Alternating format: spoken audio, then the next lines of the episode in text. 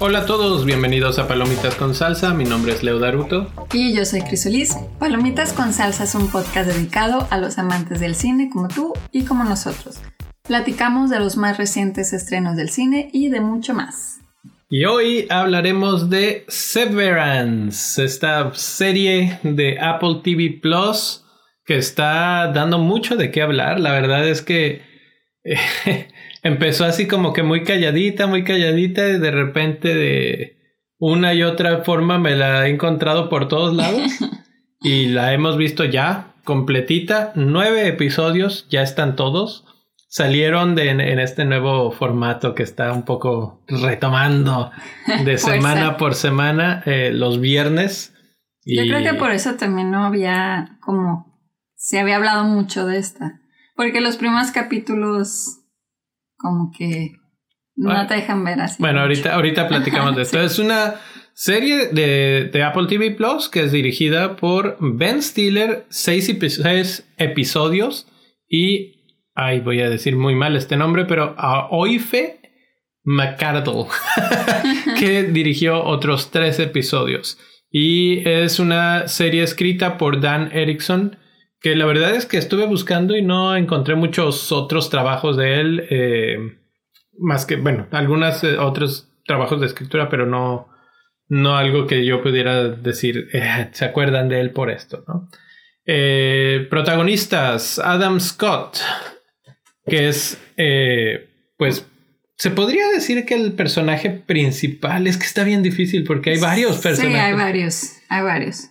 Eh, Patricia Arquette, Britt Lower, eh, aparece Christopher Walken, John Turturro, Zach Cherry, Dishen Lachman, eh, bastantes actores, bastantes protagonistas hasta cierto punto. buen, buen elenco, buen cast. No sé a ti qué te pareció en general el cast. A mí me gustó mucho, de hecho Adam Scott a mí me gusta bastante, o sea, soy su fan desde que lo vi en Parks and Recreation. De hecho, cuando lo vi así el primerito capítulo fue de, ah, tú eres el novio de, sí. de Leslie No. Pero, pero aquí se ve bien diferente, ¿no? Aquí es este, pues otro, otra faceta por completo. Sí. Yo, a mí lo que me daba como no sé qué, que de repente decía, ¿se parece demasiado a Brad Pitt o es mi Ay, no. en, la, en la serie, en algunos perfiles, digo, no es, la, no es una copia, obviamente, pero yo lo veía y decía, podría ser como un mini doble de Brad Pitt en algunos momentos. Bueno, eh, ¿de qué trata esta serie? Trata de... Eh, son un grupo de trabajadores están en una empresa y se someten a una cirugía que divide básicamente su memoria en dos. Una parte de su mente va a recordar solamente lo que pasa fuera del trabajo y una parte de su mente va a recordar solamente lo que pasa dentro del trabajo. Entonces, cuando entran al edificio, a la zona donde ellos trabajan, ¡pum! Se apaga su mente de afuera y no recuerdan nada de lo que pasa afuera.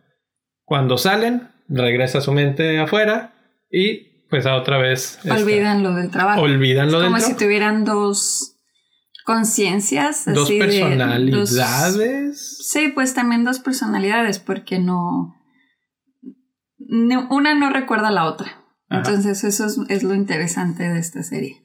Es una serie que, como mencionaba, dirigida por Ben Stiller y también producida por Ben Stiller, aunque hay varios productores pero él es uno de los que impulsó este proyecto y es algo súper raro, súper distinto a lo que conocemos de él, ¿no? Nada que ver con su comedia tradicional. Esto es más bien una serie de ciencia ficción, misterio, thriller. Eh, hay quien describe como comedia negra. Eh, esto, pues sí, podría ser algo ahí, pero es bastante tenso el ambiente, ¿no? Sí, para mí es más thriller y ciencia ficción. Sí. Es así, es una combinación de los dos y el resultado queda pues excelente. ok, ¿opiniones iniciales? Mi opinión inicial de la serie fue que al principio se me hizo como muy tranquila. o sea, como, no tranquila, sino así como un poco lenta, así como que, como que, a ver, pues ya dime qué es lo que, para qué estoy viendo tanto esta serie, ¿no? Pero em, poco a poco cada uno de los personajes va agarrando más identidad porque al principio sí es, es, es lo que te hace creer la serie como que el personaje principal es Adam Scott porque es al, personaje que conocemos desde el día uno y conocemos más de su vida y conocemos más el por qué él trabaja en este lugar y así. Comparado con los otros personajes que no sabemos mucho todavía de ellos.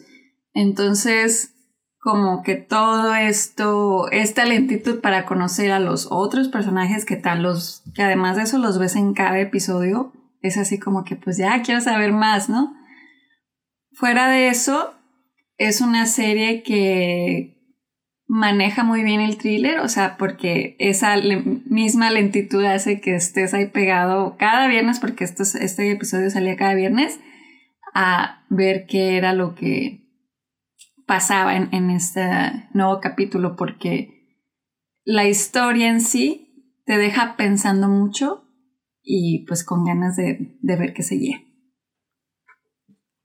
Efectivamente, con ganas de saber qué seguía, siento que tu descripción es perfecta en el aspecto de que empieza muy despacio, es como lo llaman en inglés un slow burn, pero mientras va avanzando, conforme va avanzando más y más y más, va tomando un ritmo y vas, eh, no quiero decir encariñándote con los personajes, pero sí va creando esa empatía con ellos, vas entendiéndolos un poco más, vas sabiendo lo que les interesa, lo que los motiva y poco a poco vas tratando de descifrar lo que está pasando. Porque eso es una de las premisas de esta historia. No tienes la más remota idea de qué demonios está pasando. Eh, en ese aspecto, hasta cierto punto me recordó a Lost es, de esas este, series que son un misterio por resolver, ¿no? Y tú lo estás tratando de resolver porque tampoco sabes, junto con los protagonistas de la historia. Me gustó mucho cómo inicia. Es una toma básicamente desde el techo, una toma aérea de, la chava que es, es la nueva en el lugar. Es eh, protagonista, está Brit Lower, que está acostada en, en un escritorio grandotote de esos de sala de juntas. Y, y bueno, ahí arranca y, y como que siento que la, la, cuestión que hace eso, de parte de las decisiones de dirección, es como el desorientarte, tanto a ti como espectador, como a la persona que está ahí. Porque como lo mencioné al principio, lo, la, la premisa de esta historia es tú vas a cortar tu mente en dos, ¿no?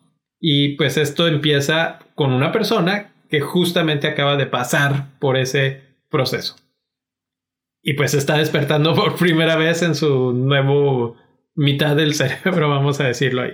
Y ahí lo dejo antes de hablar mucho de spoilers. Esos son los primeros cinco minutos, no, no es nada. Pero me gustó cómo te lo plantea desde ese punto de vista porque hay muchas cosas de las que puedes empezar a, pensar sobre esto. Como dice Chris, te invita mucho a la reflexión. Por ejemplo, somos la misma persona adentro y afuera del trabajo. Y no sé, o sea, si eres un médico o si eres un abogado o si eres un científico lo que sea, que te comportas igual dentro de tu trabajo, en la empresa, en el consultorio, en que cuando vas a tu casa y ves a tu familia, a tus hermanos, a tus hijos, etc. es una pregunta que básicamente es la idea central y que es algo que normalmente no pensamos, pero que una vez que llegas aquí a esto, lo empiezas a, Exacto, y además también habla del mundo laboral, o sea, como creo que también es una crítica a, a esas personas en las que nos hemos convertido, en que vas a tu trabajo de 9 a 5 y es como por inercia también. Entonces como que esta serie también te cuestiona esa mentalidad en la que ya no piensas, solo haces. Estás nada más de que me levanto, eh, agarro el carro, me voy a trabajar y así. Entonces, em, realmente si tú tuvieras esta doble vida en la que no recuerdas el trabajo, no recuerdas tu vida de, de fuera, pues realmente no te perjudicaría. O sea, si lo ves así como desde este mundo eh, distópico en el que nosotros a lo mejor ya vivimos, o sea, en el que estás así de viviendo por inercia y en el que no te cuestionas realmente para quién trabajas o, o, qué es lo que estás haciendo, simplemente lo haces porque lo tienes que hacer. Entonces, eh, a mí también esos los primeros capítulos, sin saber todavía mucho como de, pues de lo que se trataba, era así como de pensar, ¿trabajamos para vivir o vivimos para trabajar. Entonces, es así. buena esa frase. Entonces, es así como que ese, esos cuestionamientos al principio son los que te plantean y esa crítica. Luego vienen otras, ¿verdad? Cuando ya se va ah. desarrollando más los personajes, la historia.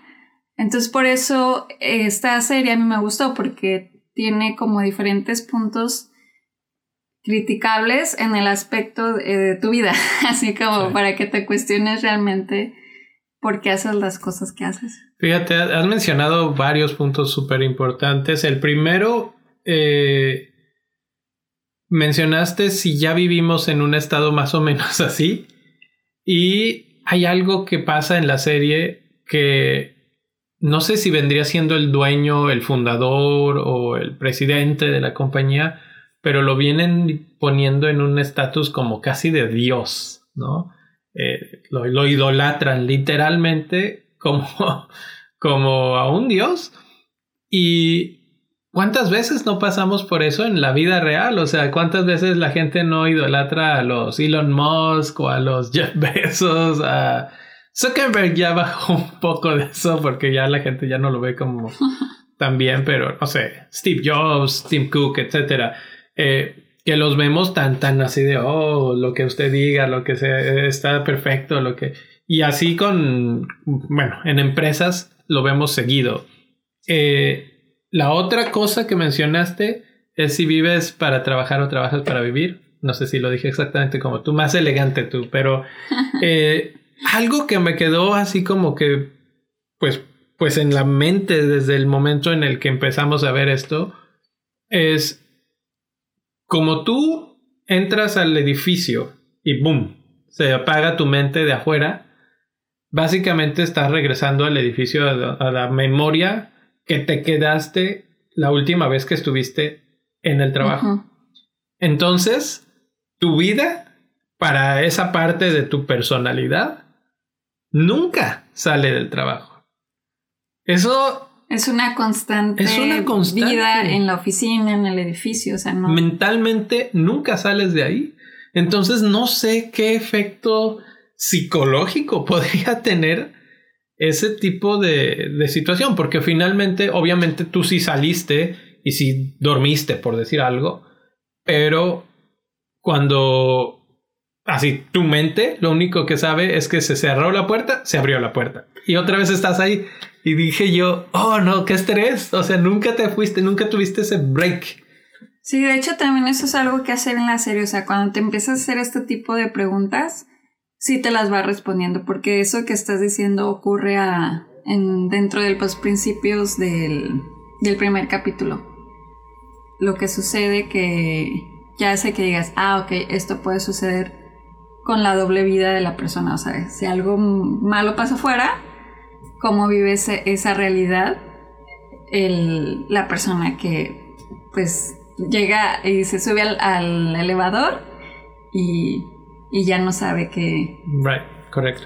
Ahora, la otra cuestión que no hemos mencionado, pero pues que es el, el punto, el meollo de esta situación es quitarte tus memorias. Y yo la pregunta que lanzo a Chris, al público, a todos los que nos estén escuchando y que quieran compartir sus opiniones en Twitter o en Facebook o en Instagram en arroba palomitas con salsa, es ¿qué los llevaría a ustedes? ¿Qué te llevaría a ti, Chris? A decir, está bien, voy a separar mi mente de trabajo y mi mente de la vida diaria. En la serie ahí ponen ejemplos, o sea, sí dicen por fulana situación, este personaje decidió que ahora quiere no recordar nada de afuera y aquí adentro está contento porque está trabajando y ya está haciendo... Pero tendría que ser algo muy fuerte para que quisieras realmente hacer eso. Eso es una, una pregunta. Y la otra es que el riesgo que conlleva, y eso es algo que muestran en la serie, es que al no saber lo que hiciste en el trabajo a la hora que saliste, no sabes qué demonios estás haciendo como trabajo. O sea, igual puedes estar este, salvando el mundo que, no sé, matando borreguitos todos los días. ¿No? Entonces, y, y ese es la, el dilema moral que te plantea finalmente la serie. Ya ahorita en un segundito hablamos con todos los spoilers porque creo que este episodio es más para irse por el lado de los spoilers. pero ahí están las dos situaciones que siento que hay que, o sea, aquí te planteas demasiadas cuestiones filosóficas, mentales, pensamientos, etcétera. Yo creo que para mí sería muy difícil dar ese paso porque sería como entregar parte de, del control de mi vida Entonces, eso no me gustaría. Entonces, para mí, si alguien me lo pidiera ahora, yo diría que no. Porque pues esa parte de no saber qué estás haciendo en un lado o en el otro, como que no, no, no podría ceder esos derechos. Y además también que son experimentales, o sea, ah, obviamente si esto es ciencia ficción y todo esto, pero creo que una de las partes en las que falla la serie es justo en eso, en la parte de, de la cirugía, de todo el proceso. Sí está muy ciencia ficción, o sea, sí está como muy muy poco creíble como pues cómo hacen todo para que ellos pues pierdan esas partes de la memoria. Entonces, esa parte también como que digo, mm, no, no me sometería a un proceso de esos sin saber exactamente cómo, cómo lo hacen y, y, sin todas las consecuencias que esa decisión traería a mi vida si ya de plano un día no quiero volver a, o sea, ya no quiero estar así o Sí, o sea, como que pueda ser reversible. Eh, no, de hecho, bueno, ya eso parte, entra en spoilers y ahorita lo platicamos, pero ahí hay un punto muy importante. Eh, me gustaría antes de pasar a spoilers platicar un poquito de la dirección de fotografía, de, todo el ambiente que crearon. Esto, eh, pues te crea un ambiente muy... Ay, ¿cómo se podría decir? Es este, casi como de hospital. Pues yo como vi la serie es que utilizaba tonos muy fríos. Sí. O sea, no mucho color y eso era representando el mundo corporativo. O sea, esta como rigidez del mundo corporativo de aquí se hace y se siguen protocolos, se siguen las reglas, etc. O sea, colores como muy oscuros y además también como que todo tenía como mucha simetría. ¿no? Reflejando el orden y la perfección de las, de las cosas, ¿no? Así como, sobre todo yo creo que en esta empresa, en Lumon. Y... Que no habíamos dicho el nombre. Ajá, no habíamos dicho el nombre. Y también otra cosa es eh, en lo que es la, la estética de, relacionado a la ropa. Porque la ropa también, en cierta forma, es atemporal pero sí tiene como un toque retro, pero sí, o sea, no es así algo que digas, ay, eh, como que fácil de identificar de, de, década, de qué década o así. Bueno, de hecho, esa es otra cuestión, ¿no? Todo lo que está dentro de la empresa, incluso en la serie, es un poco, no se ve de los 2020, pues. Se ve como más retro, como lo mencionas, más vintage. Hay mucho, hay, hay aparatos electrónicos, hay computadoras, pero no se ven con las computadoras que utilizamos ahorita en estos mismos instantes. Entonces, eso también me pareció una decisión como interesante porque te plantea que estamos más o menos por ahí de los 90 tal vez. Eh, 80. 80, una cosa así medio, medio antes. Eh, los automóviles tampoco se ven así súper, súper modernos. Entonces, eh, bueno, eso es irrelevante en cuanto al resto de la historia porque realmente no importa en qué momento estás. Exacto. Pero sí, la estética general, como dices, es así como que muy cuadrada, muy, muy una cosa. Y, además, súper claustrofóbica para mí. Sí. la forma en la que te presentan todo es un gran cubo en el que te van a meter en un sótano además, que hay muchas teorías de representaciones y de qué es lo que significa cada cosa, pero pues estar así como que en el inframundo, en este sótano donde pierdes la memoria, donde pierdes la personalidad ah, externa, etcétera, y que todo lo que pasa ahí pasa en un cubo, ¿no? Entonces eh, te genera un estado de claustrofobia. No hay mucho adorno, no hay mucho color, no hay mucho nada. A mí eso es el aspecto o la sensación que me daba. Pero bueno, quería platicar rápido de eso y de los personajes. ¿Tienes alguno favorito? ¿Quieres platicarlo más a fondo en... Yo creo que mejor son spoilers. En spoilers, ok. Ah, yo nada más quiero decir sobre los personajes que me parecieron bastante bien desarrollados. Eh, todos tienen un arco, un crecimiento. Empiezas con unos como que más favoritos que otros, pero finalmente todos desarrollan suficientemente su, su papel. No hay uno que domine más que el otro porque todos tienen una, un algo que dices, ah, esto es importante, ah, esto puede pasar, ah, esto por acá. Y entonces esa, esa conjunción me parece que la lograron bastante, bastante bien eh, en ese aspecto. Entonces un, un aplauso. Y, la parte de actuación también. O sea, ninguno este, se queda más atrás del otro. Me gusta mucho la actuación de John Turturro, como que a él, no sé, así como que...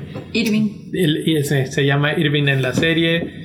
Adam Scott es de los que menos en cuanto a su actuación, pero me gusta mucho, por ejemplo, como de él es de los pocos que lo ves en los dos mundos, adentro y afuera. Y se nota su cambio. Y eso es algo que Digo, lo tienes que ser buen actor para, para hacer como tus dos personalidades, ¿no? Y, y, no sé, hasta el tono de voz le cambia. Entonces, en ese aspecto, bien, bien, bastante bien. Eh, la que menos me gustó fue Patricia Arquette. Por alguna razón, no me convencía. He oído el comentario completamente opuesto a lo que acabo de decir. Hay gente que dice que estuvo brutal, pero a mí, no sé, como que nunca me terminó de convencer en su papel. Pero bueno, este es creo un momento perfecto para hacer una pausa y... Spoilers. Spoilers. Every time you find yourself here, it's because you chose to come back.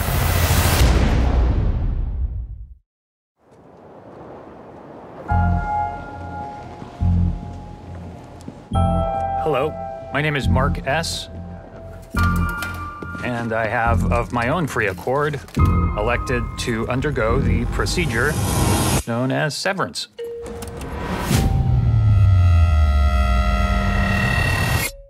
Ok, estamos de regreso después de escuchar un breve fragmento de el trailer de Severance, esta serie de Apple TV Plus. Y bueno, aquí podemos gastarnos ahora sí cuanto quieran de tiempo porque spoilers eh, son nueve episodios y en todos hay algo que decir. Eh, creo que podríamos hacer una serie de episodios aquí ya. Sí, hablando de, cada uno de, ellos. De esto, ¿no?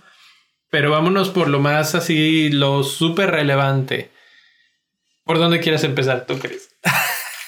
Pues yo quisiera empezar mencionando sobre lo que decía al principio del mundo corporativo, que inclusive eso que mencionas de la sensación de claustrofobia es también relacionado a eso al, al mundo corporativo de y de ese trabajo y de esa inercia de llegar a algún lado y no pensar lo que estás haciendo. Eso es algo que, que Mark, como bien lo dices, eh, lo hace muy bien en, en, la serie, porque justamente al inicio en la serie, bueno, no al inicio, inicio, pero sí te dejan ver en el primer capítulo que lo que había pasado con su esposa, que él era viudo, y justo antes de entrar a, a Lumon, él está llorando. Ah, Entonces él está llorando, llorando, y tú dices, ¿por qué está llorando? Y justamente con esa escena te dejan ver el cambio en los, o sea, lo que pasaba afuera y lo que pasaba adentro, porque él se sube al elevador, que en esa parte del elevador es donde ellos se van subiendo y se transforman a, a, esa otra personaje de su vida. Y entonces ya sale del, del, elevador y sonriendo y siendo otra persona. Entonces eso te capta al principio muchísimo así de, ay, ¿por qué? es interesante además porque con los ojos todavía como pues rojos, ¿no? Exacto. Entonces, también, bueno, toda esa primera escena donde él llega, cambia su tarjeta, o sea, como que se vuelve un empleado más, un número más, o sea, su foto, perdón, su credencial con foto la deja, le agarra una credencial azul y así como que es un número más, es alguien más en, en este planeta corporativo. Entonces, eso es muy interesante, o sea, se vuelve un, una rueda más de, este lugar que no, que no sabemos ni qué hacen ni nada porque lo sigues en toda ese, esa escena para llegar al lugar donde trabaja y es ahí donde te sientes claustrofóbico porque pasa por muchos pasillos, lo cual eso también es muy extraño que para llegar a tu oficina tengas que pasar como por tantos pasillos, ¿no? Sí, no, no lo quise mencionar hace ratito, pero precisamente esa es parte de la gran claustrofobia que genera me acuerdo, o sea, yo te lo mencioné empezar, empezando, empezando, lo primero que te muestra la serie es esto que acabas de mencionar y el camino de ya entraste, ahora llega a tu oficina y es vuelta, vuelta, vuelta, pasillo, pasillo, pasillo. Y yo dije, qué laberinto para llegar a sí. Pero todo tiene un porqué. En realidad es un laberinto. Literalmente es un laberinto y está planeado para que ellos no puedan llegar a otros lugares o no sepan dónde están otras cosas dentro de la misma empresa. Que bueno, eso ya viene de muchas otras cosas, repercusiones de sucesos que pasaron antes de lo que vemos en la, en la serie. Por ejemplo, que hubo una gran como trifulca, un gran pleito entre departamentos y que eso terminó pues mal, ¿no? Te, te, cuenta la historia como que terminó mal. Y ahí es donde empieza todo lo, lo interesante, porque ¿qué pasó? Dios sabe. Este, ¿Quiénes estuvieron ahí? Nadie sabe. Aunque las teorías dicen que, por ejemplo, Irving pudo haber sido uno de esos personajes que estaban antes en el departamento de, ¿qué era? Optics and Design. ¿Donde, donde trabajaba él? él no, no. Él ellos trabajan. ellos trabajan en Macrodata Refine. exactamente. ¿Qué, ¿Qué, es eso? Nadie sabe, nadie supo, aunque ahorita les platicamos algo sobre eso. Hay otro departamento que conocemos, que no me acuerdo si se llama Optics and Design. Sí, así se llama. Bueno, la teoría dice, o las fan theories, pues, que tal vez este Irving trabajaba ahí cuando fue ese gran relajo, pero que luego lo movieron a donde está ahorita y parte de ese movimiento fue tal vez borrarle este otra vez o hacerle un cambio a su memoria, ¿no? Porque él constantemente trata de regresar, él tiene una gran apreciación por el arte. Él, cuando lo ves salir, bueno, finalmente lo, lo pasan en el último episodio fuera del trabajo, ves que es artista, que él pinta, que le gusta pintar, él sabe algo sobre un cuarto especial entonces hay algo en su mente que recuerda. Y eso es otra clave del asunto, ¿no? El subconsciente es probablemente porque él, mm, bueno, es que hay muchas cosas. Eh, ellos están con el switch de que les cerraron el switch para que pudieran recordar lo que está dentro, pero mientras están afuera. Pero él recordaba sus cosas de adentro aún sin que le cambiaran el switch. Exacto. Entonces, ¿y esto por qué viene? Por su subconsciente.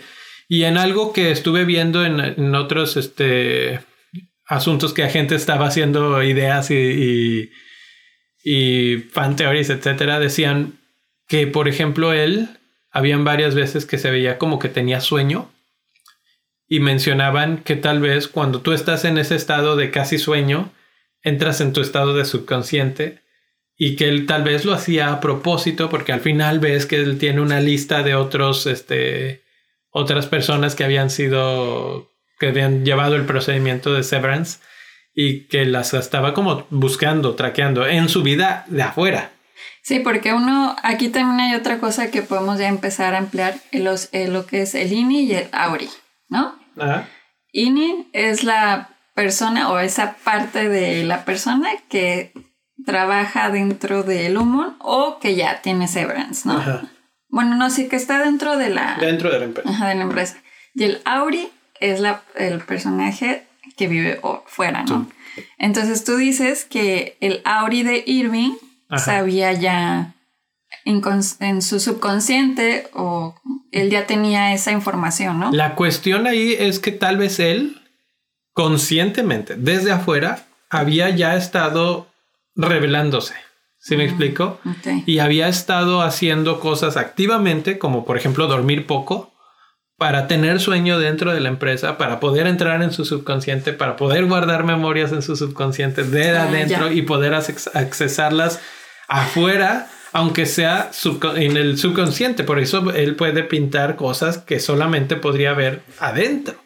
Puede ser una teoría válida porque también él es el único personaje que en el que te dejan ver que ve manchas negras cuando está dentro de Lumon. Y esas manchas de dónde vienen? De, lo que pinta. Son las que pintan. Entonces ahí hay como que ese como cruce de cables. Es una pista lo que te dan. Es un pequeño, pero es súper importante, creo. Y eso lo vuelve a un personaje que parecía medio meh, el menos lo vuelve súper importante, tal vez el más importante. Sí. Eh, todos los personajes tienen algo, algo interesante que contarte. La historia de Mark, que pues ya mencionaste, viudo, por eso decide hacerse el, procedimiento. Nada más de él sabemos por qué. Pero la otra personaje súper importante y el gran twist al final es Hayley, este, ¿cómo, cómo se llamaba en la, en la... Adentro es Hailey, ¿no? Sí, o sea, los de él es el mismo nombre, nada más. Mm, es, que es Helen, Helen no sé qué. Ah, ok, sí. Este, ella termina o resulta que es la hija del dueño. sí. Tan, tan, tan. sí, esa fue una gran revelación porque... Tremendo. Ahora te deja con muchas preguntas, o al menos a mí, de que, bueno, porque se fue a meter a, Correcto. a la empresa, ¿no? O sea, realmente es porque ella quiere eh, revelarse sobre lo que ella estaba haciendo afuera, que era lo que hacía su INI realmente dentro del humo, o sea, ella se estaba siempre revelando, o simplemente lo hizo como un experimento para recomendar a que la gente se hiciera este tipo de procedimiento, eh, severance. Entonces, sí te deja con muchas preguntas, con muchos cuestionamientos de que por qué lo hizo. Y además ella también se me hizo muy buena mm, interpretando el personaje de dentro y de fuera. También así como dices de cuando cambian las personalidades. Porque en realidad podríamos decir entre comillas que ella fuera es la mala, ¿no? Esa es como la que está apoyando que la gente haga este tipo de procedimientos, porque esa también es otra cuestión interesante, o sea, cómo está dividido el, país en este caso sobre si hacerlo o no hacerlo. El público, vamos a El público, ajá. Eh, sobre si hacerlo o no hacerlo. O sea, cómo se dividen y cómo están así de que... Em, protestas, porque inclusive también hay una parte en, una escena en la que eh, este Mark sale con, una persona y cuando van saliendo del restaurante, eh, él se pelea con, unos protestantes, ¿no? Sobre que están en contra del severance. Entonces también eso te, se me hizo interesante, ¿no? Así como como todo siempre se desenvuelve de una forma en la que no se queda estático, o sea, como que siempre se forman bandos y se forman ideologías, o sea, no, no es algo así como que ya todo el mundo ya está y ya lo aceptamos, ¿no? Y que aquí- eso me recuerda al libro de mm, el ensayo sobre la ceguera. Siempre así como que me impresiona Siempre mucho ese piensas. libro por, por cómo se forman así, pues sí, los, Los bandos. Los bandos, ajá.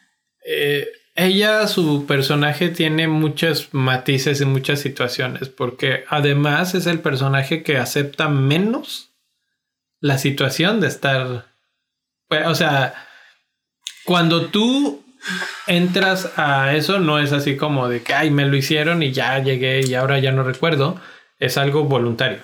Pero el problema de esta situación o de este formato de trabajo, vamos a llamar, es que no es tan fácil decir no me gustó, vamos para atrás y ya, porque se supone que tu yo externo, tu auti, tiene que decir estoy de acuerdo con que renuncie. Exacto. Y ella trata de renunciar varias veces y no puede. De hecho, creo que ella es ese gran recurso que todos, que de las preguntas que nosotros nos hacemos, ¿sí? ¿por qué no renuncias? ¿Por qué no te vas? ¿Por qué no? Claro. Y la utilizan a ella para responderte todas esas cosas. Ella intenta renunciar de muchas maneras, inclusive hasta se... Y era donde iba, este, intenta, pues hay un intento de suicidio ahí, ¿no? Eh, pero lo, lo impresionante del caso es que ni aún con eso logra renunciar. Y tú te dices a ti mismo, uno de dos. O están manipulándolo todo y ya tienen pregrabaciones en las que no te van a dejar renunciar, o algo más está pasando. Y al final, ¡pum! Lo que está pasando es que ella, ella misma, pero de afuera, le dice, tú no eres nadie. Yo soy la que toma las decisiones y decido que te quedas y te callas, ¿no? Y cuando tú lo ves eso en esos momentos, en la primera parte, dices, nah, esto que está pasando, ahí está muy raro, ¿no? Pero cuando ves que realmente ella es la hija y como que parece, y ahí es donde entra lo que acabas de decir, parece que ella lo está haciendo como para... Todo, todo indica que ella va a ser la heredera del puesto, pues, del Ajá. mero mero. Y como a este cuate lo ven como un dios, pues es la hija de Dios. y hay unos paralelismos que he oído ahí medio raros de que, de que pues como hija del dios, va- de Dios baja donde están los pecadores y a experimentar todo el infierno y no sé qué. Y al experimentarlo se da cuenta que es un relajo, un desmadre total y que lo odia. Y obviamente en el último episodio pues lo logra decir, ¿no? Así de que somos prisioneros y odiamos estar ahí, ¿no? Súper interesante. O sea, todo nos lleva al último episodio y el último episodio paga muy bien, sí. muy bien. sí, porque se va creando mucha tensión, mucho misterio que dices, ah, ya, quiero, quiero que llegue ese último capítulo y saber todo. Pero en realidad la- lo manejan muy bien porque te dejan con la pista de que va a haber una segunda temporada. Ah, no, y claro. qué bueno que vaya a haber una No, no. segunda temporada. Ya está anunciada y ya está lis- listo, pues ya está todo. Va a haber, va a haber y va a estar y vamos a estar todos ahí. Vamos a seguir porque hay muchas, muchas cosas. Eh, otro gran momento de revelación, la esposa de Mark está viva. Se supone que él está diciendo que hizo todo lo que hizo, este procedimiento, etcétera, porque está súper dolido porque su esposa muere en un accidente de automovilístico. Pero resulta que ella no está muerta, que ella está viva Y trabaja. y trabaja en esta cosa y también, de hecho, se, no sé si lo mencionan exactamente así, pero se entiende que ella es la más nueva o la última persona que ha sido este, separada de sus memorias. Por eso no lo reconoce.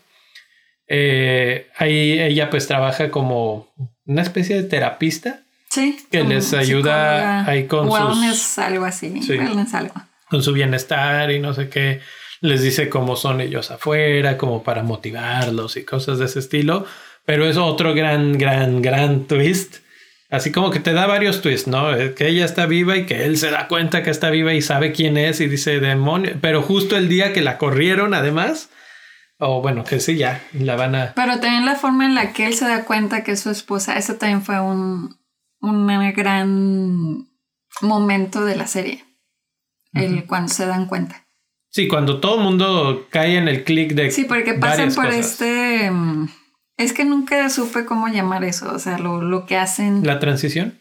La transición, pero que están fuera y que pueden ver su vida Ah, este, este y que switch. Su, ajá, como que su ini sale sí, no, pues, y ve lo que está pasando afuera, entonces ya puede así como tener esa conciencia de lo que está pasando afuera y lo que está pasando dentro del humano. Es eso. Entonces eh, hacen eso y por eso es que él se da cuenta que su esposa está viva. Sí, súper fuerte. Bueno, lo que ya vimos de Irving, que Irving, no hemos hablado de él. Eh, tiene sus situaciones de, ya lo mencionamos, esa parte de lo de artista, etcétera, pero también las partes de adentro, ¿no? El, este romance que tiene con el otro, el otro trabajador que también, pues nada más recuerda sus memorias de adentro, también tiene el mismo procedimiento, etcétera, pero ellos, pues crean una historia, ¿no? Entre ellos, pues de amor. Es la historia de amor que tenemos. Y bueno, hay otra. bueno, hay varias, pero en, la, pero esa es una de las más claras, ¿no? Y el final también de esa historia que él lo ve con otro, con otra persona en su casa, en su vida real, que es otra de las cuestiones que te preguntas en tu mente por algún momento te pasa por la cabeza. Si no te acuerdas de afuera, no te acuerdas que estás casado, no te acuerdas que tienes hijos y adentro hay alguien y te enamoras de adentro de alguien, entonces ¿qué? Pues ya tienes como que la adentro y la de afuera.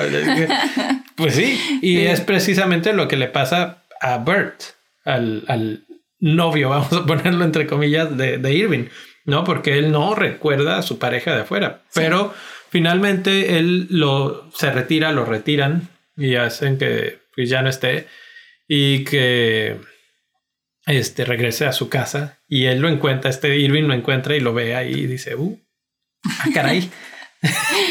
Entonces, bueno, esa es otra. Eh, no hemos mencionado nada del trabajo, de encontrar numeritos y hacer cosas que, que no sabemos, que no para, sabemos qué. para qué. Que parece un juego así simplemente de encontrar numeritos. Pero hay una pista que podemos eh, seguir. No lo he leído, creo que tú tampoco todavía, pero hay un libro que está disponible en Apple. Apple Books. En Apple Books, que es este, se llama The Lexington Letter, la carta Lexington. Y es una carta que es, básicamente un, como un correo, una carta que le escribe una empleada de Lumen que también tuvo el procedimiento, pero no es en esta misma oficina. Y que ella Ah, bueno, es que no hemos dicho el detalle máximo de esta situación. Eh, Haley trata de salirse varias veces, trata de mandarse mensajes a su yo externo y decir, hey, odio estar aquí. Y no se puede, porque se supone que tienen un sistema para evitar que tú filtres información hacia afuera. Y que puede ver y detectar mensajes y cualquier cosa escrita que está muy jalado, muy jalado. Creo que más jalado que el procedimiento pero finalmente es así como las reglas del juego, no puedes sacar texto de aquí para allá. Pero en esta carta resulta que esta señora logra pasar información hacia el exterior, hacia su yo externo, a través de pictogramas, ¿no? Los pictogramas no cuentan en este caso, o no los detecta el sistema, pero ella desarrolló este lenguaje, este idioma Ah, desde niña, entonces lo conocen muy bien, etcétera, etcétera, y puede mandarse mensajes y de ahí descifra todo y manda esa información a un periódico o a un reportero o alguna cosa así. Explica más o menos qué es lo que hace el macro data refinement. Por si tienen la duda, ahí está un poco de la respuesta, no toda, pero ahí está. De hecho, o sea, no es, no es así como un libro de, de 100 hojas, nada. Realmente es, bastante cortito y es como un acompañamiento de, esta serie. O sea, no, no, te, no es un libro de en la que vas a leer sobre Severance, sobre lo que acabas de ver, sino como que te acompaña y te da como más... Para enriquecer la Ajá, historia. enriquecer la historia, exacto. Sí. Sí, entonces, bueno, ahí está, se llama The Lexington Letter. Eh, pues se la recomendamos si les gustó y quieren saber más. Ahí es algo un poquito más de aquí que sale la segunda temporada. Hay mucho, mucho que platicar, pero vamos a, a detenernos aquí, ¿qué te parece? Sí. Una última cosa que quieras mencionar. Lo, que, lo último que quiero mencionar es sobre mm, la- el, el cómo puede ser manipulado con, con este procedimiento y sobre todo también el, el cuestionarte de a quién estás sirviendo. O sea, como que también aquí hay mucha filosofía religiosa y, o sea, como que sí da esos, esas pedradas de, de no cuestionarte lo que estás haciendo o a quién estás siguiendo, nada más porque te dicen. Entonces, eh, eso es algo como que quisiera yo... Súper fuerte. Eh, algo que a mí sí me dejó muy pensando mucho y que me recordó también el libro de... Ay, se me fue el nombre. ok, bueno, es una de ciencia ficción muy, muy famoso que leímos... Ah, se me fue. Bueno, Sí, que forma un plan, un- que todo forma la religión, forma... eh, no, Foundation. Foundation, sí, sí, sí, Foundation. De, de Exacto. Isaac Asimov. Es Asimov, sí. Se, fue, se puso en blanco la mente ahorita. Pero me recordó a ese libro, o sea, porque ese libro te cuestiona como todo esto así de... Sí, sí. Y que por cosas. cierto, está también esa serie ahí, ¿eh? Sí. de Foundation. No la hemos visto, habrá que verla. Porque si están haciendo tan buenas cosas, ya vimos Ted Lasso, ya vimos esta, ya vimos Morning Show y las tres han sido muy buenas. Entonces Apple TV Plus está haciendo cosas buenas. Eh, final. Ah, Y esta puede ser que no tengamos ninguna respuesta. ¿Tienes alguna teoría expectativa para la temporada 2? La verdad no. ¿No sabes qué lo- podrá pasar? No sé, todavía no lo he pensado así tan tan a fondo. O sea, no, no sé. ¿Tú? A mí, basado en esto del libro que sacaron, me gustaría un poco que expandiéramos el mundo. Me gustaría un poco conocer un- más de otros lugares. Y obviamente regresar a estos personajes y ver cómo evoluciona. Porque una de las cosas que no mencionamos es a los malos. No mencionamos a la señora Cobel. No mencionamos a Milchik. Milchik a mí me pareció un personajazo. Sí. O sea, lo medio odias. No mencionamos Pero- el break room. Sí, no mencionamos Este- tampoco al otro compañero a- al, del equipo. Al otro, a Dylan. Que él termina siendo fundamental para toda la situación. Es como Este, que es que hay mucho, hay mucho. hay, hay mucho, probablemente ustedes díganos si no, y hacemos otro episodio completito de esto, pero eh, sí yo creo que vamos a, a proseguir con esto y ya empezar a, a romper esas barreras de, de saber qué está pasando, pero no creo que tan rápido. Y sobre todo la cuestión, y por eso mencionaba rápido a la señora Cobel, que ella descubre que ellos ya están, bueno, ella descubre y llama y le dice a Milchik que ya están conociendo su yo externo, ¿no? Y entonces ahí pues se rompe todo el protocolo y se rompe todo el control que ellos tenían, pero hasta cierto punto. Entonces vamos a ver qué pasa, vamos a ver qué repercusiones tiene que hayan hecho esto y cómo los tratan o maltratan, porque pues una de las cosas que existe en este asunto es el break room, ¿no? Que rapidísimamente es un cuarto de tortura. O sea, se entiende que Haley cuando conoces el break room y qué pasa es leer un mensaje de arrepentimiento y no lo puedes dejar de leer hasta que no Lo siento. lo digas de verdad. de corazón. Se entiende que ella pasa días enteros, lo dice miles veces o más, para, para poder eh, salir de ahí. Y pues el, el, vamos a llamar, inhumano de Milchek, ahí la tiene, ¿sí? Y es súper impactante porque estas te la aprenden de memoria, obviamente, pues repites mil veces, imagínate.